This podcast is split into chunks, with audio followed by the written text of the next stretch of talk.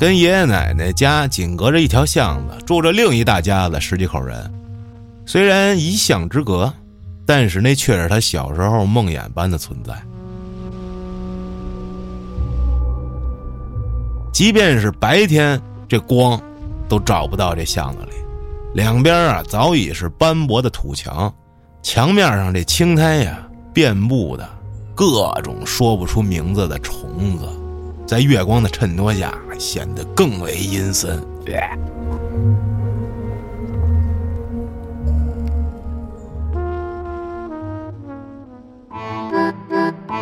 欢迎收听由后端组为您带来的“邪事栏目。如果您有一些比较有意思的经历和故事，可以关注后端组公众号投稿给小编，也可以通过小编加入微信群和我们一起交流互动。大家好，我是老安。大家好，我是秋。今天是二零二三年第一期节目。还是老样子，讲讲听众们的投稿，基本上也都是去年没讲完剩下的那点根儿了啊。第一个投稿的朋友叫初七，说刚上小学一年级的时候，家里住的地儿呢离这个城区比较远，但是周围的邻居还特别多，一户挨着一户。说不知道为什么，每次回忆到这个地方，脑子里那画面都是灰蒙蒙的感觉，感觉每天。都下着大雪，雪还都是灰的。那看来你到那儿只有冬天。你要是夏天也能回忆到有雪，那是喜事儿。哼，家住的房子右边住着一房东，这房东是娘俩，不知道家里这男主人去哪儿了啊？据说是离婚了。小姑娘呢，比这初七大，也没大多少。这娘俩呀，都特别奇怪啊。有一个怪癖，每天到晚上就唱戏，咿呀呀呀唱戏，啊！而且老爸老妈也都能听见。这放寒假的时候回家过年，那时候呢，通往他们老家乡下的路还没修，就是土路，得走七八个小时，中间还得倒车、转车，他又晕车，就这一路上非常的折腾难受。到他奶奶家以后，身体就特别的不舒服。这天晚上睡觉，就做了一梦。奶奶家柜子上有一幅画，这画上画的好像是福禄寿四位神仙。说这画上有一寿星，哎，他这印象特别深。说脑袋不是大奔头吗？像寿桃哈。啊，他又梦见啊，一个穿着黑色衣服的老太太从这画里啊跳出来了。手里拿着一铜镜，蹲在那儿冲着他乐，啊，微笑啊，诡异的微笑，皮笑肉不笑。这身高一米左右，比火炕稍微高点有限。接着，这福禄寿四大神仙也从画里都蹦出来了啊，但是一点仙气儿都没有，鬼气森森的。这老几位啊，就一块儿冲着他笑，这么一梦。梦里就害怕呀，然后这老太太，这黑衣服老太太就拿着这铜镜开始照他，照谁呀？照他，照他，啊，这镜啊就发出黄色的光，一下就给他吓醒了。大冬天的，一醒一身汗。过完年回家以后，这不是没有公路，都是土路吗？路上也都是荒郊野外的。到家了，就开始发烧。白天好好的，哪儿也不疼什么的，一到半夜就发烧。没办法，就去这个诊所里输液去了，持续了很久，跟这大夫都混熟了。接着这大夫就偷偷的跟他爸妈说：“是吧，老套路，你这孩子呀，去看看那方面吧。”啊，这老爸老妈一听，哎，就带他去找这么一出马仙。到了他那儿啊，怎么给他看的病，一点印象也没了。但是说这么一话，说地府有小鬼找他，爸妈就开始按照这大师的说法啊，准备东西，什么竹竿、红纸之类的。竹竿是用来扎纸人替身的。然后第二天也不让他去，他爸去的。大仙准备三碗面条，每个碗里放一鸡蛋，然后每个碗里的鸡蛋和面条都得各吃一口。你要没让他去，那就是他爸吃的呗。吃完了这三碗面，他就好了。结果完事了，两三天后也好差不多了。姥姥关心他，来家了看他。他老姨因为癫痫啊，精神就一直不太好，所以姥姥就嘱咐这东屋的他二姨家的孩子，也就是他弟弟，来看着他老姨，让他老姨别跑出去啊。然后姥姥自己就来他家了。看完他之后回家，结果就发现这老姨不见了。看后门开了，啊，后门对着的是一片荒草地，再往前走走就是国道了。姥姥吓得就赶紧招呼人到处找他老姨。大冬天的，他们那还特别冷，零下三十多度，我的妈呀！零下三十多度，那是不是就是东北啊？那肯定是那一块呗，更北边呗，那就出国了。俄罗斯，老姨因为这癫痫病，精神不太好。就也肯定没穿厚衣服啊，啊！结果一直到天黑了都没找着，没办法就报警了。不知道是谁说的，说看点这地方新闻啊，有没有寻找家属的啥的。没过一会儿，这地方新闻还真就播了一条，说是发现一具冻死的女尸。这一下全家都着急了，然后通过电话联系就去当地认尸，结果发现真是老姨。啊，老姨自己跑到国道公路，一个满是轮胎的地方，就这地儿摆满了轮胎了，冻的实在走不了了，就躺下了。老爸说呀，当时这老姨的指甲都挠坏了，是冷的吗？挠地着急？不知道，操！说他们那儿的习俗是没出嫁的姑娘不能立坟，对家里人不好，就给烧了。等到头七那天晚上，在门口撒了一圈炉灰。一开始这外屋狗子一直跟那儿叫。半夜的时候，二姨听见后屋烧炉子那厨房有动静，过去一看，发现炉子旁边的煤着了。第二天门口撒的那一圈炉灰上面，居然还全是脚印儿。不知道。是不是老姨头七回来了？后来上小学三年级的时候，还是住的平房，房子结构是里屋跟外屋中间隔着墙，但不全是墙，是一半墙，一半是窗户。这墙半米多高，晚上上厕所想起夜，他们这屋里没厕所，当时年纪又太小，晚上又不敢出去，爸妈就在客厅给他放了一个小桶。啊，小夜壶，哎，他就起来了，啊，也没开灯，借着月光去客厅。客厅有一沙发，也没往沙发上看，上厕所。这时候正好脸对着沙发，就瞅见这沙发上躺着一长头发的女的，也不知道是男的是女的，但是根据头发判断特别长，快耷拉在地上了，应该是个女的。不知道是一什么姿势，也不太像躺着，有点像趴着。看不到身体。按理说，这月光照进来，应该是窗户那面看得更清楚，但是就瞅他这面看得清楚，就等于说他背光的这面他看的倍儿清楚。哎，就瞅这人啊，身体那面黑漆漆的，这刚瞅清，我的妈呀，开始害怕，这是什么东西啊？就开始转移视线，不看沙发了，发现这东西就在那儿，也不动。上完厕所以后，迅速的跑回炕上，被子一蒙，寻思着明天早上起来，趁老爸老妈没起，他再看一眼，说别是衣服什么的吧。第二天早上起来一看，沙发上什么都没有，干干净净。那他妈晚上看的是啥呀？到现在也不知道。后来搬到别的地儿去了，这房东啊回来这儿住来了，房东他媳妇儿就总说害怕这屋子。说感觉这屋里有个女的，老半夜出来走来走去的。然后这两口子一开始感情挺好，搬到这屋里就开始打架。她老公还总骂她媳妇儿精神状态不好，神经病。后来就没了，你说是不是？他爸那放一人偶，趁他醒了之后又给收走了。这可为啥呀？涂山呢？就别被发现呀！晚上出来拿出来待会儿。我操！跟郭哥似的，是那个啊，晚上出来躺会儿，跟他说话，说在妈妈小的时候啊，住农村，晚上去人家家看电视，回来的时候啊，天都很黑了，平常姥姥会给老妈留门，但是不知道怎么着，今天就给忘了。老妈开了两下门，没打开，寻思着，哎呀，要我先去院子里上个厕所吧。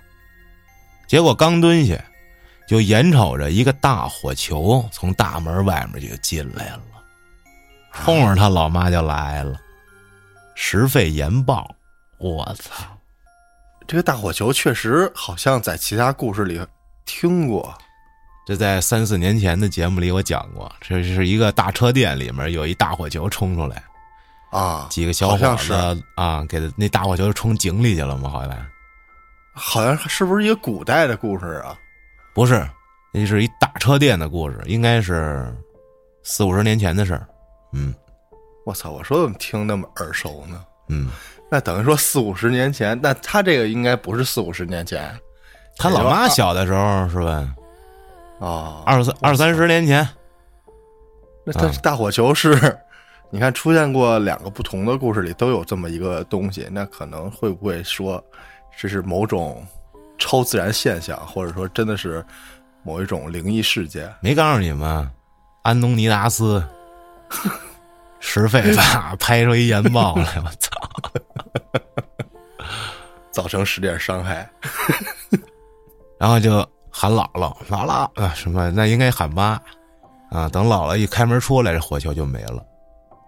姥姥呢，还供奉过一狐仙跟一黄仙。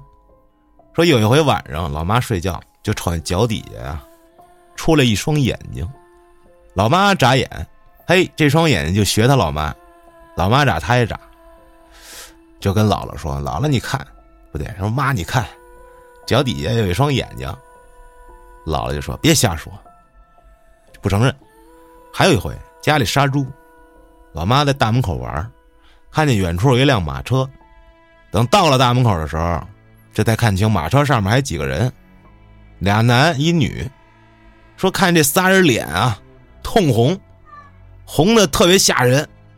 等到院子里的时候，听到老妈哭，所有人跑过来，结果看那马车已经没了，没影了。这没准就是家里供的那仙家出来溜达一趟，出远门走了。哎，是看天上吗？马车门口，门口杀猪，是会是不是讲过呀？这我记得有一期跟那个叶子录的时候，是不是讲？那是叶子自己讲的。啊、操你妈！这些故事太相似了。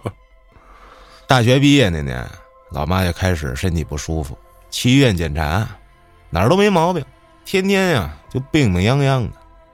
这情况维持了一个多月，就开始出现别的症状。这天早上没起床的时候，老妈跟老爸说：“我太委屈了。”老爸说：“你委屈啥呀？”老妈不说话就哭。家里人知道这情况以后，就找小时候给他看病的那个大仙啊，给他妈看，说是啊，姥姥家那边以前的那个大仙一直跟着老妈，要让老妈呀给人出马看病。哦，老妈一听，那哪行啊，我可不接。毕竟这个事儿要是整不明白，最后都被折磨的挺惨的。老妈就这么一直挺着，后来二姨就找了一个别地儿的这么一比较能力比较大的大仙啊，就视频给他妈看病。这打开视频上来，这大仙对面啊就说：“哎呦，你这都附上身了，你还干嘛？你说话我听听。”一会儿老妈说方言，一会儿说自己话。老妈说：“我不会。”然后说：“没事我带你。”说：“你带我我也不弄。”然后就叨叨。当时他看着啊，眼睁睁看着，感觉说世界观都崩了。俩人你一句我一句，说的还挺顺。后来这对面就把视频挂了，让他妈出去一趟，去他那儿。那大师帮他妈出，说这不出不行了。那意思就是啊，说什么是都准备好了，就等他妈了。妈后来不同意，后来也没办法，就他妈说让他妈去教堂，老妈就去了，去了没多久好了。后来这波大仙就被老妈她姑姥给接走了。结果刚接回家、第一天晚上，老妈这姑姥出去串门，回家就发现啊，说不是家里都摆着这糖啊，嗯，是什么呀？是供桌呀？是啥呀？烧着了。嚯，人家就跟他说说，这唐仙啊不想跟你啊，不开心了呗。就是不愿意在你这儿，人家愿意找那谁他他妈啊，啊，但是还是又写了一张唐单，这是啥意思？不太懂啊。说人家唐仙儿都委屈的不行了，就问他妈为什么不要我们呀？啊，我们怎么了？啊，后来上大二那年看了一灵异小说，写出马仙的啊，说写的特别真实，就挺感兴趣的，就开始研究这方面事儿。说啥时候断了这个事儿，是因为啥呢？说就是因为有一天晚上，他上厕所，这厕所结构特讨厌，如果有人从拐角出来，你根本看不见，他就被里面这么出来的人吓了一跳，当时感觉头发都立起来了。结果这事儿之后就自己虚弱的不行，第二天跟室友上完选修课，乒乓球，从地下室上来，平常俩人都并排一起上楼，舍友也说那天好奇怪啊、然后自己就走在最前面，也不跟他并排了。上楼之后，这初七就头晕的不行，蹲了会儿，缓了好一会儿才站起来，接着就是还是头晕，到宿舍以后直接就躺下了。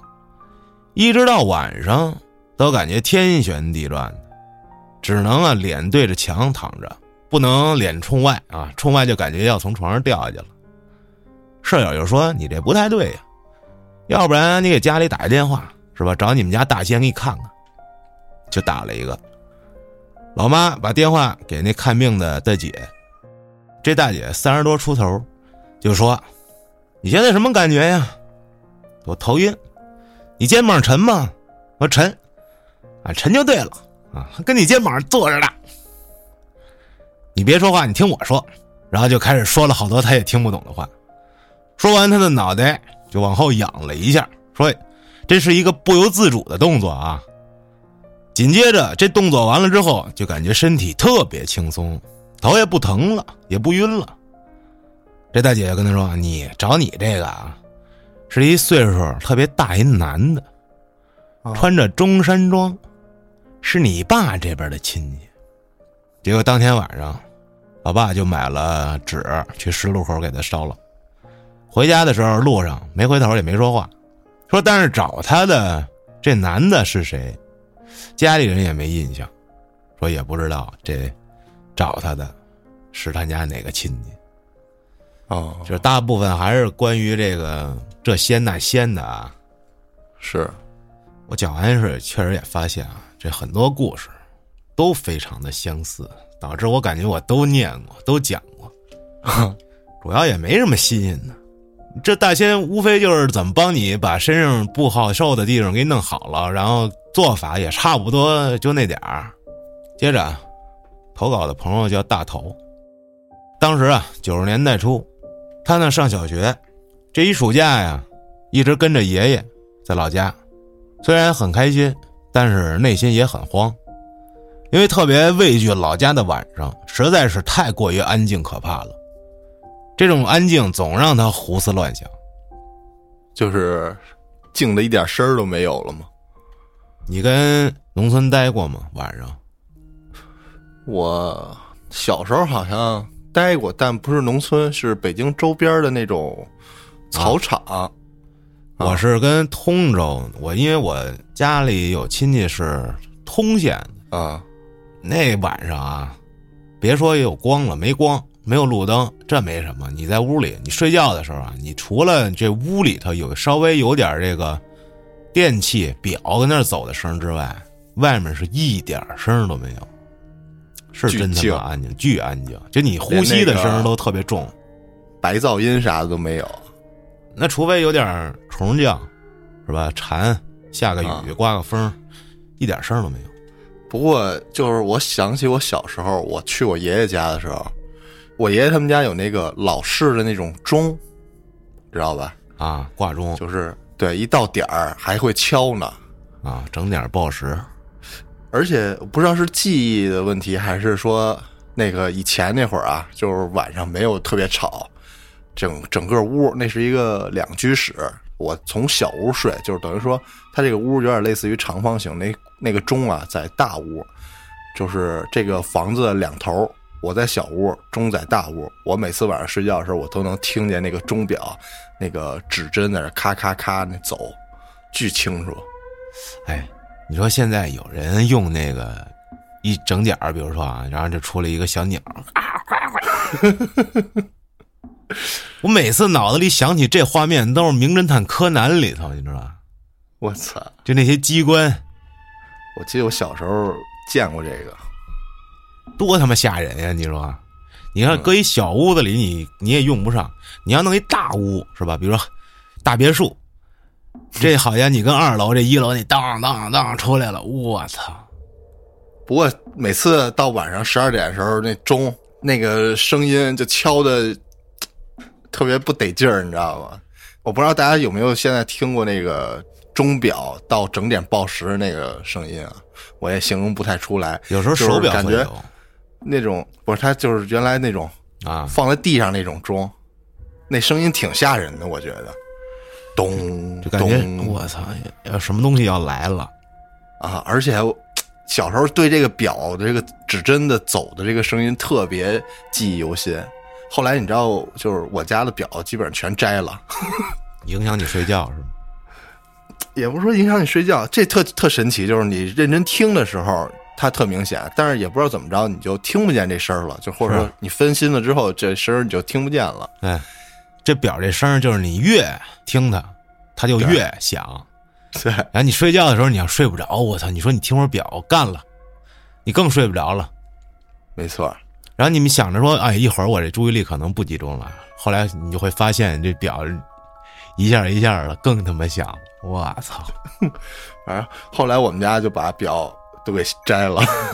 你看我用的这就是不响的钟，就它不会咳咳，它是直接就是这么一个慢慢的动作一直在转，就不响，就没有秒针。有秒针，哦，有秒针，但是它不响，它是没没有秒针，对对对，没有秒针啊，嗯，接着说啊，这当时啊夏天，傍晚黄昏，男女老幼都会在自己家门口纳凉，有条件的扯一灯泡出来，可用不了多久，这灯泡就会被各种飞虫给包裹起来，这虫子有向光性啊，在这惨淡的灯光照射下。各种无名的昆虫影子被无限拉长，远处还有一团团蝙蝠倒挂在屋脊下，真他妈大自然！哇，挺瘆得慌的哈！这要弄一灭蚊灯，我操，噼里啪噼里啪的。跟爷爷奶奶家紧隔着一条巷子，住着另一大家子十几口人。虽然一巷之隔，但是那却是他小时候梦魇般的存在。哟。那条巷子啊，幽静、细长、狭窄，即便是白天大阳光底下，这光都照不到这巷子里。两边啊，早已是斑驳的土墙，夹杂着几块上年岁的青砖。墙面上这青苔呀，遍布的各种说不出名字的虫子，森罗密布。我去他妈！我要走过这条小巷子，我直接我就去世。哼晚上一走，就感觉就是通往异世界的诡异通道。我的妈呀，在月光的衬托下，显得更为阴森。随着时间流逝，在这儿认识了一堆玩伴，都是小孩儿但他的辈分在老家说比大家都高那么一点点，比他大的多的都得叫他哥，比他小点的。甚至都要叫他叔，啊，甚至有一些老头儿都跟他兄弟相称。我操！真正体会到了我管你叫哥，你管我叫爸，各论各，什么叫老母牛倒立的感觉？操，老母牛倒立。因为小时候就跟着父母在城市里生活，被各种条条框框束缚，脏的、危险的，这事儿那事儿不让他干，不让他碰。所以一到农村，这小伙伴玩的环境就跟城市里不一样。他一开始很抵触，但是架不住大家的热心和阳光，老吸引他。也是他不跟他们玩也没得干了。就是小孩这个玩儿，哎，我不知道你小时候是不是啊？我小时候就是在我们就是西区这个这家的时候，就我姥姥家，每天一到下午吃完饭，中午那点儿啊，两三点还是一两点啊，尤其是夏天，就听见这楼下慢慢的、逐渐就有那孩子的声音。这时候你就知道啊，坐在家里的你就知道该下楼了。其实小时候也不去哪儿玩，基本上就在这个小区里，也都没有，就都说是一两栋楼、两三栋楼那附近，就是离着家近的这一两栋楼。然后呢，晚上到六七点钟，那个你家长就开着窗户喊你，吃饭啦。我觉得特别神奇啊！小时候孩子就听见其他孩子在楼下玩的声音，就自动就下楼了。我以前小时候就住这现在这小区嘛，啊，我住了挺久的。我这一小区里孩子还特多，你就会发现，你这一小区的孩子基本上后来上学也都是差不多那几个学校，也能当同学有的。对，但是有的可能比你大一两届或者小一两届的。我时隔十多年吧，后来这不又搬回来吗？嗯，发现有的那小时候的小伙伴还在，有的就搬走了。结果还在的那几个小伙伴，有的时候我现在都能碰上，就隔壁 两栋楼的。你认识几个？其中几个？啊，某东浩，某连，记得吧？记得还下楼玩呢。我操！真的，他俩下楼玩呢。我当时从前面那个前门回家，我这路过，我瞅俩巨胖的胖子跟那打羽毛球呢，你知道？我说哟，这不是某连某号吗？我操！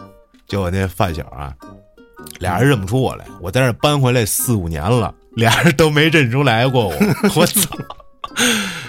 我就从他们俩人面前经过，他俩都不理我，应该就是没认出来我啊。可能我的变化也挺大的，是。反正现在这个楼下玩的这小孩的声音少多了。你算啊，我这帮小伴儿现在也都得三十了。那二十年前，这小区压根儿也没怎么变样。人玩什么呀？就追跑打闹、躲人儿，就是那个什么躲人儿，那叫抓人、抓逮人儿啊，逮人。嗯，就玩玩这个，玩玩卡片儿，搞搞破坏，主要是。反正就到楼下溜达，反正那会儿爱运动，踢球，没事老在楼下踢球、打篮球。反正让我跟家待着，我闲不住，因为很多孩子都是从平房搬到楼房的，他平房就是到处天天出去玩，所以他楼房里待不住。我也就我就是，接着说，他就跟这帮小伴儿啊，哪儿臭哪儿脏哪儿危险往哪儿去，啊，就开始了。这天，这一帮人啊。就开始说，咱玩点对抗式的啊，这个活动，就分了两波。说搁现在看就是《守望先锋》真人版，有武器，我操，我操，有技能呗都，有技能有武器啊，武器有儿童版的竹竿啊，低配镐把嚯，玩具枪、炮仗，最牛逼的啊，最牛逼的武器叫米田共。我操，是手持吗？我操，应该不是手持。哎呦，米田共这太狠了，说魔法攻击，这是魔法加物理，嗯，互相输出，直到一方被打服。啊啊，这基本上拿米田共那一方必赢啊，我就直接认输了。他们这 team 里有一个小孩叫佳佳，佳哥的佳，啊。呃，虽然有嘉哥的名儿，但是没有嘉哥的型儿，属于治疗角色、医疗忍者。我操，加加血的啊，奶妈，哎，就只会在一边喊加油跟放哨。我操，人机灵是吧？而对方的 team 里，这火力一下就猛了，因为有一个啊，类似于郭哥的人助力加入了，手拿着点着的炮仗，等个半秒。叭就甩给他们，我操！那节奏拿捏的恰到好处，每次都空爆，就是想炸谁，在你面前叭就炸，绝对不会说掉你地上，掉你脚前头，还等两秒再炸啊！顺发的这，哎，人家会掐点儿，这跟那个长津湖里面那个易烊千玺是一个技能，空爆手榴弹，我操！这形势啊，对他们这儿就很不利。他们这边带头的急了，就想到使用米田共进行回击，发福卡啊！猪圈里的米田共，用报纸一包，直接我去就扔过去。应该是手持。我操！很快就陷入了僵持中。对方人助力老郭，眼看手里的炮仗也快用完了，就捡了几个瓦片开始当手里剑，滋滋滋滋，嚯！啊，这时候就甩到他了，他一个低头，砰，甩到后边那佳佳脑袋上了，这佳佳 就流血了，开始给自己医疗。最后，佳佳的哭嚎终结了他们的这次对抗。他呆呆的看着佳佳被奶奶接走了，这佳佳他奶奶一边说着心疼的话，一边责怪他们，一边猛地扭头瞪了他一眼。这大头啊被看毛了，说又不是我砸的，就也悻悻的回到奶奶家了，把刚才的事儿说给奶奶一听，他奶奶啊也是对他免不了一通责怪。当大头问道：“带佳佳回家的那老太太是谁呀？”大头奶奶很严肃的说。那是咱村里的神婆，你可不要乱说话啊，要有礼貌之类的。接着就拽着他到院子里，指着院墙外面飘出了青烟的方向，很认真的说：“那就是佳佳他奶他们家，你小孩啊没事别去那儿。”巴拉巴拉说一堆。原来咱们之前说那幽巷那边，就是这神婆他们家。哦，奶奶这一顿说。就把大头的好奇心给勾了起来，至此，每天他经过那条小巷，都会忍不住瞅几眼那个枯朽却还算结实的木门，里面时常溢出的烛火纸钱烧灼后的夹杂着屋内发霉的气味，也会冲击着他的嗅觉。直到有一天，奶奶让大头去合作社打点香油回来，回来的路上又走到了。这必经的幽巷，这木门呢？哎，这回是打开的。小院里边一直有青烟弥漫，这神婆奶奶的厢房也若隐若现。大头啊，心跳加快了，身体也不受控制了，鬼使神差般的就想要进去看看。这奶奶的叮嘱啊，也抛在了脑后，蹑手蹑脚的就进了门。一个高大的人影。突然伸着胳膊朝他扑了过来，这大头躲闪不及，直接被这个黑影给扑倒。等再醒来的时候，已经是躺在床上了。迷迷糊糊中看到爷爷奶奶，随后又稀里糊涂的昏睡了过去。接着就梦见呀，一个黑影佝偻着身体向他一步步走过来，伸着胳膊开始抓他脑袋。这大头呢也没法动。这东西的力气还越来越大，声音越来越尖锐，边抓着他脑袋边跟他说：“都怨你，都怨你，都怨你。”紧接着他就闻到了这东西身上发霉的臭味，甚至感觉有蠕动的虫子在脸上爬来爬去。哇！接着，这玩意儿这手指头好像插到了他脑袋里一样，拼命的摇晃他。这大头一边哭一边拼命的扭头。等再次醒来，已经天光大亮。奶奶见他醒了，过来抱着他，又是哭又是数落。原来呀，这大头当时在那屋那儿仰面摔倒之后，人就晕了，一直发高烧说胡话。后来听奶奶说，那天神婆啊刚好接了一看香的事儿，在他家门口砸他脸上的，是一个呼好的 paper man。哦，纸人儿。我之前老跟那个紫色那单词混啊，我老读 purple，紫色的人，紫人。然后后来人家在评论区里给我指出来说也没毛病，都一样，一个是纸人，一个是紫人，就是有点口音呗。一 紫人，我操，paper man 啊。当时啊，奶奶也没说后面怎么处理的，但是说起来，这个神婆最后反正是结局挺凄凉。怎么了？卧病在床，卧床啊，就最后浑身都是蛆。哦哟，死在了那间终不见阳光的厢房里。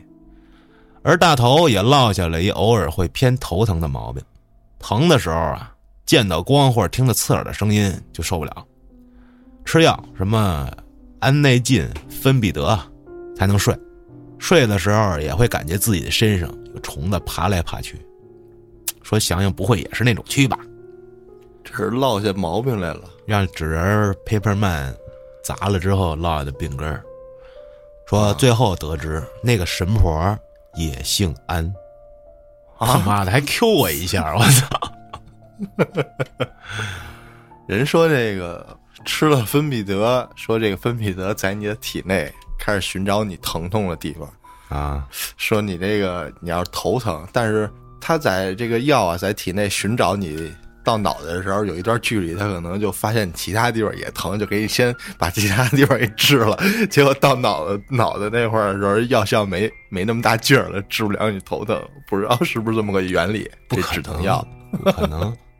这我知道，牙疼药就什么甲硝唑之类那种，那种止止疼药也能治脑袋疼。我那会儿小时候吃药啊，半片就够了。后来呢，我是去年前年我拔牙，我操，吃那甲硝唑一下吃两片不好使，吃三片不行，吃四片这才顶住。嚯！我就后来我琢磨是怎么造成的呢？就是喝酒喝的。喝麻了是不？就你神经啊，它有点，我觉得是那种有点抗性的，就是对于这种止疼，啊，而且我吃安眠药，也无法说吃少剂量的睡觉，就是喝酒喝的。我后来把酒就是戒了一段时间，再吃这种止疼片儿哎，半片一片的就好使了。嗯，是吗？对，我吃那安眠药也不好使，去看的那个。叫神经内科，人说你什么呀？焦虑？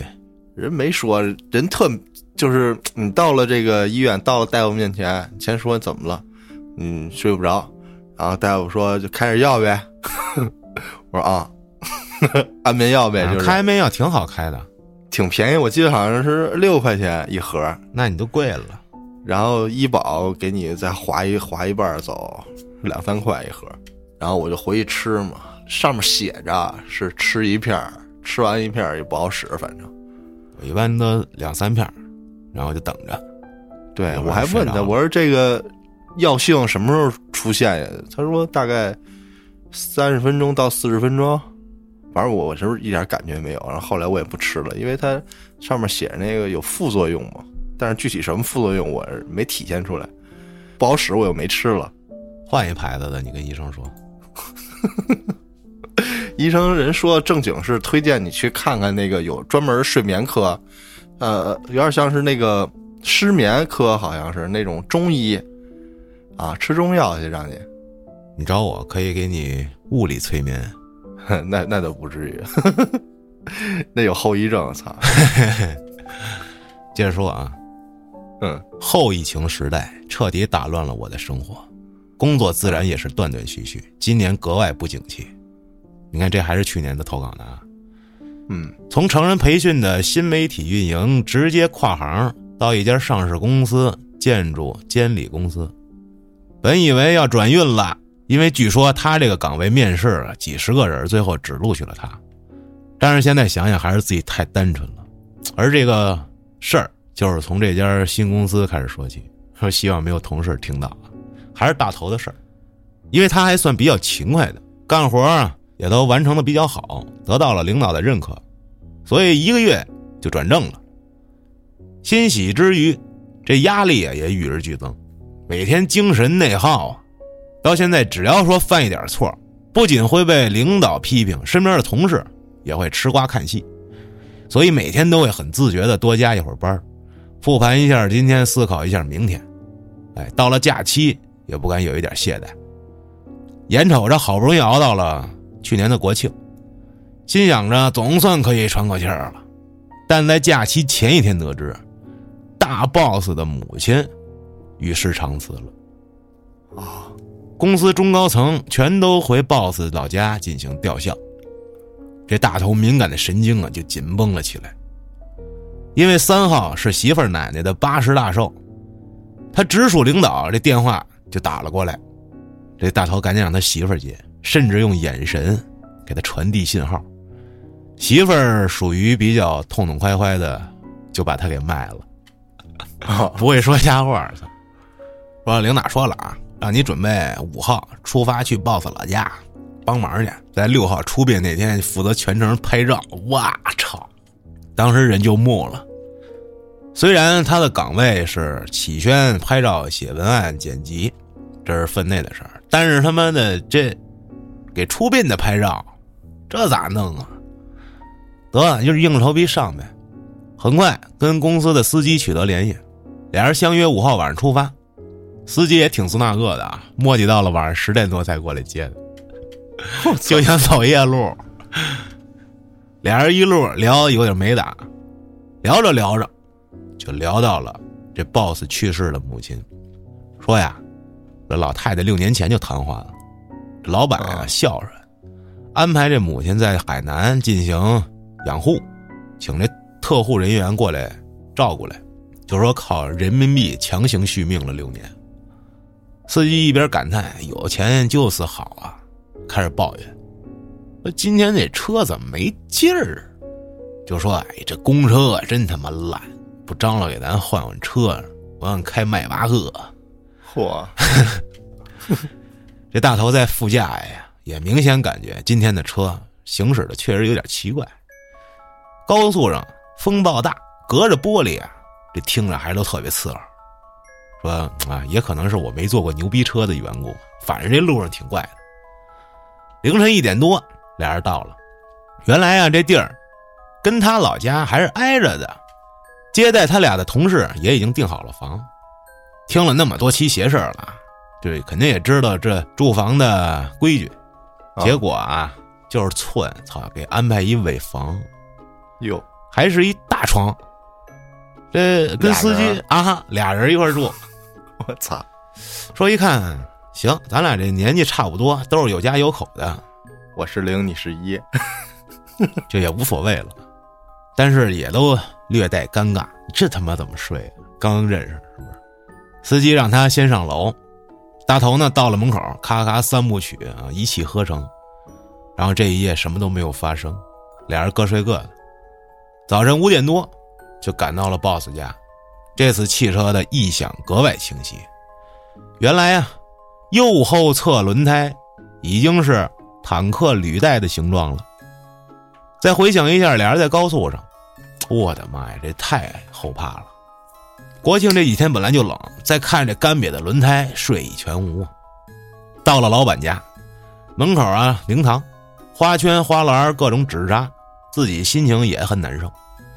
因为这儿的风俗跟他老家的丧葬风俗一模一样，睹物思人，让他想到了他过世多年的爷爷奶奶。每当有人来吊孝，这边吹奏的队伍都会吹起特别凄凉的音乐，他的思绪也会反反复复被拉扯到爷爷奶奶的葬礼上，不舒服。这边都是中午出殡，他的拍照工作也就开始了。一开始拍的都是花圈、纸扎。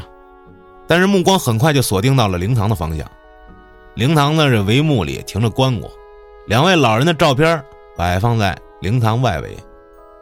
他们这规矩是啊，如果这家双亲都不在了，基本都是要一起送葬，先故去的老人或者是骨灰，反正是衣冠呀，要和新故的人一起给送走。啊，这灵嫂就开始叮嘱他，你要拍完整的，所以他的镜头。就开始一直就没停过，拍灵堂，很快出殡，就是乱七八糟的啊，两口金丝楠棺椁就让他咔咔咔一顿拍，说这凄凉中透着一丝诡异，整得他，哎呀，老有些奇奇怪怪的感觉。尘归尘，土归土，他们那村里也是土葬。出殡一行人把这寿材拉到黄河滩边，祖坟的位置啊，进行最后的仪式。从这寿材的摆放顺序到放置些指定的植物、用具，他都是全程默默的拍，做一个本分的工具人。因为这挖这坑啊比较深，所以这孝子们上下坑都不免会踩到这个棺材。这大了说得把这个棺材进行擦拭，找毛巾，大家这才四顾相望。因为啊。给主家办事，除了孝子以外的人，会给发条白毛巾，因为他是拍照的，所以就站这坑前，大家纷纷就把目光对准了他。他也不加思索啊，把这兜里白毛巾就给递过去了。这孝子们接过他这手绢啊，就开始擦这棺材上的土灰。很快，工作就到了尾声，辞别了老板，也被媳妇儿接回了家。兴许是累着了，那天困得格外早，洗完了澡就睡了。睡着睡着，这梦里就梦见了一个模糊的老人，一直在喊他，声音缓慢又沙哑，大致意思就是说：“为什么用我的手绢擦脸？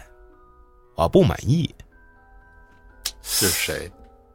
他也没法动，说话也说不出来。醒来之后一身冷汗。第二天啊，把这事儿跟老爹说了。老爹意思是啊，跟枕头底下下边放把剪子，放了，基本上也没效果。不仅这天晚上跟头一天如出一辙，这梦里那老太太甚至还用毛巾勒住了他的脖子。哦，第二天醒来浑身酸疼。而且这嗓子竟然发炎了，大病了一场。后来迎来了一波疫情，直接就被封控在家。这天跟一个老哥电话闲扯，讲了这事儿。这老哥很严肃的说呀：“老板呀，应该给帮忙的人封一红包的，钱多钱少的不重要，主要是让你去晦气用的。”结果大头说：“得，我悟了。”我就是一个工具人，我不配。操，这这天算上班是吧？这天他妈算我本职工作。操啊！你们那么讲究，他妈倒是给我封一红包啊！操！哎，这件事儿也就结束了。大家最后给我附了个图，这应该是他们那儿那乐队啊，就是几个老头儿跟那儿吹着这什么的，围围着一桌坐一圈儿。还跟那儿哇啦呢，不是这好像看着像生，啊啊，故事也就结束了。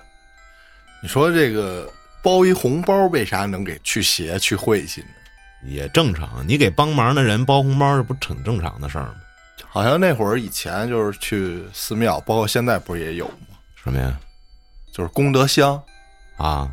他好像说这个功德箱最早它不叫功德箱啊，好像叫净财。就是干净的净，这个财宝的财嘛。那最后归谁呀？说这个净财不是归谁啊？啊，就是说多多少少就是从你身上说这个财这个钱，可能会是带着这个不干净的东西，然后你到寺庙呢，你是搁一个硬币啊，搁个纸币啊也好，就把这个东西相当于脏东西给搁到这个寺庙，让它寺庙这个环境啊，或者僧人念经啊，对。去帮你净化或者超度，这样你呢，把这个钱扔进之后，你也说白了就是把这个脏东西和这个不干净去走了。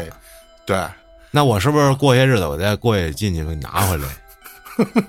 那 那我就净化过了。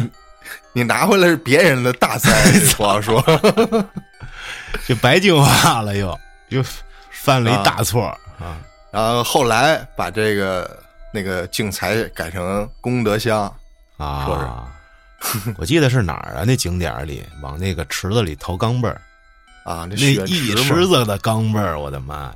小时候老看，老想他妈捞去 啊！好像哪个就是哪个徒步的山，就是那个那好像西藏那边吧，他那个那条山路或者说当地那个山，呃，是什么神山？在当地人那块儿啊，就特别崇拜这个山，然后有些徒步人就是走那条，就是已经有人走过那条道。啊，他们在走的时候也会在这条道上扔一些钱。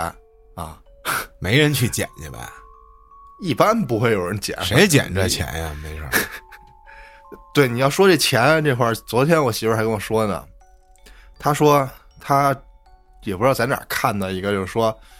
好像也是北京吧，南锣附近这个有人租房，嗯，租房的时候呢，就在这个房间的一个衣柜里发现了一个用红布包的这么一个包裹，嗯，那这个人就好奇啊，他就看，他打开了，就撕开一口，打开了一口，看见里面是大概两万块钱，哇，然后这人就有点慌，于是呢，就报警了，就把这警察叫过来，然后把这个钱给拿走了嘛。嗯，之后这个发现这钱的这人呢，他就得了一场病哟，啊，这病还挺严重。后来就是说这钱叫什么叫买命钱？我操，就两块钱把你命买了，我也不太理解，就是你领了这两块钱，就默认你这命就卖了。差不多这意思。比如说我生病了，或者怎么着，我在哪儿放个钱，或者什么意思吧？我买下一个人来打开收这钱的人的命我操，啊。然后说还有一个事儿，也是一个女孩儿，也是租房，这个屋里有一包钱，也是几万块钱。然后这女孩发现了之后，她就没上交，呃，她叫来自己闺蜜，俩人给分造了 啊！造了之后呢，过了几天，莫名其妙晚上睡觉开始尿床，我操，早上起来一看，我操，这不光是尿，这床上还有血。哦呦，然后她跟她闺蜜俩人就病了，后来去没去我也忘了，反正也是就有这么一个叫买命钱这么一说，嗯，不知道大家知不知道这个？就是你你看到这些不义之财来路不明，的对啊来路不明的，千万别拿，是这意思呗？就跟上回说的那个金蚕蛊，啊，怎么着给他送走，嫁金蝉，也是他妈把这个跟你的财宝一样放在一个地方让别人拿走。现在都使微信支付，所以说你想见到大笔的现金，还是你直接就能拿走的那种，这是不可能会出现的情况啊反正很奇怪这种事儿，啊！你反正你要觉得你自己硬，你就拿呗，是吧？这还是我头一回听说这个买命钱，但是想想也挺合理的。操，就是比如说我有疾病缠身了，然后我家里人通过这种歪门邪道要给我续命，啊，但续的是别人的命，可能，呵想想还挺瘆得慌的。这行了，今天咱们也就聊到这儿了。一月也是快过年，所以这一整个月节目也不会更的那么频繁。年底了，也稍微的休息休息，我们啊。嗯，大家也是继续踊跃投稿，咱们二三年接着把咱们这些故事啊讲好。没有您的投稿支持，说什么也都白搭啊，我们也没得讲。好了，感谢各位的收听，咱们下期再见。